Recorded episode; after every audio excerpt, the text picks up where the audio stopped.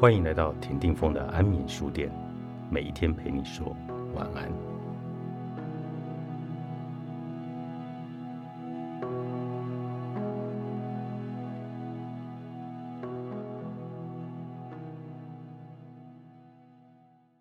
她叫陆妈，是我大学期间有一次参加义工活动认识的阿姨。我没有问过她具体的年纪，只知道她大概四十岁左右。没有孩子，我在孤儿院做过大约半年多的义工，陆妈也在。这里所有的大人和小朋友都会亲切的称呼她为陆妈。理由很简单，她是一个妈妈般的存在，尤其对那些孤单的孩子而言。我问过她为什么要在这里做义工，还一做就做了好多年。她云淡风轻的跟我说：“为了赎罪。”赎罪这两个字背后，自然有我不知道的故事，我不敢追问。但后来某一天，还是机缘巧合的，知道了发生在她身上的悲伤过往。她曾被自己的丈夫家暴了长达八年之久。那是一个安静的下午，我们去逛超市，然后在一家茶馆喝茶。那天，陆妈穿了一件米色的上衣、九分裤。走起路来，隐约露出脚腕的一道疤痕。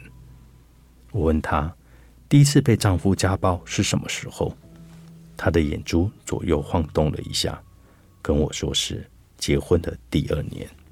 那个时候，跟着丈夫去闽南深圳打工，从农村出来的他们过得很辛苦。丈夫一直想要个孩子，可是不知道为什么，她就是没有怀孕。第一次被家暴。她说自己记得很清楚，丈夫运完货回家，因为在路上出了点意外，整天赚来的钱都赔进去了。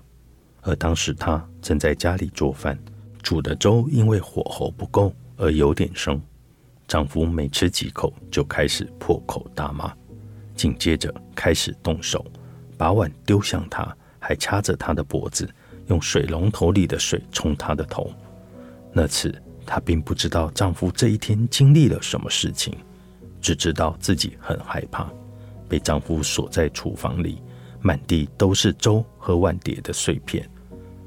我问她当时在想什么，她笑了笑，告诉我，挨打的时候痛得快失去知觉了，完全不知道自己该怎么办，也没有反抗，因为她知道自己无法抵抗一个男人。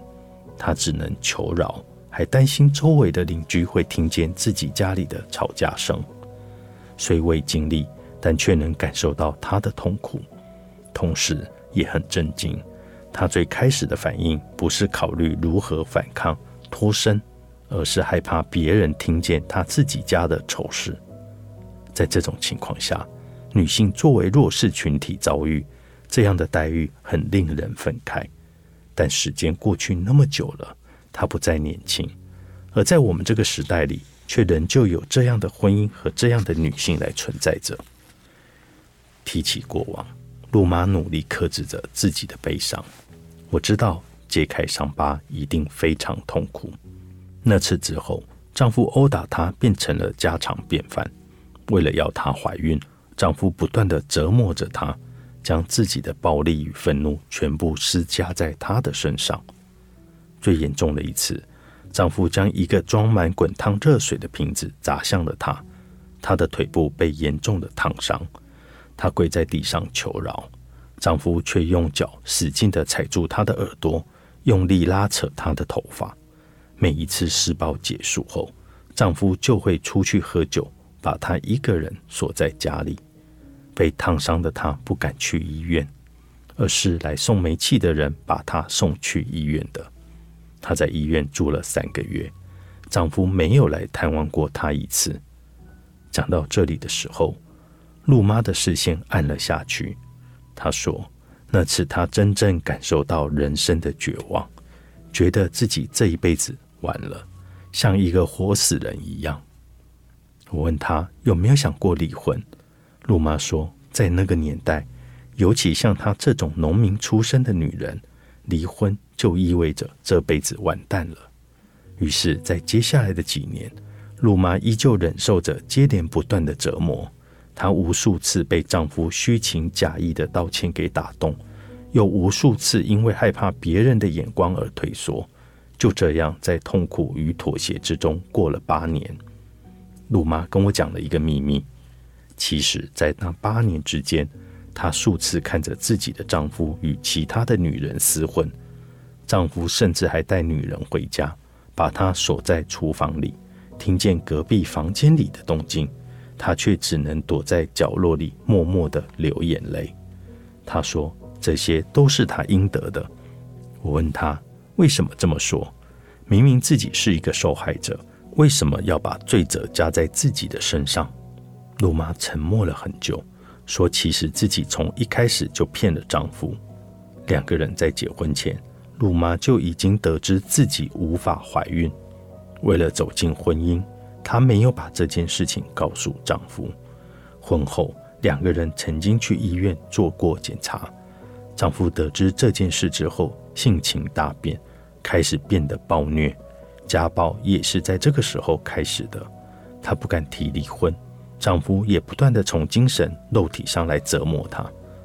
我突然有些明白，陆妈口中所谓的赎罪是什么意思了。那是她永远无法忘却的记忆里的伤痛。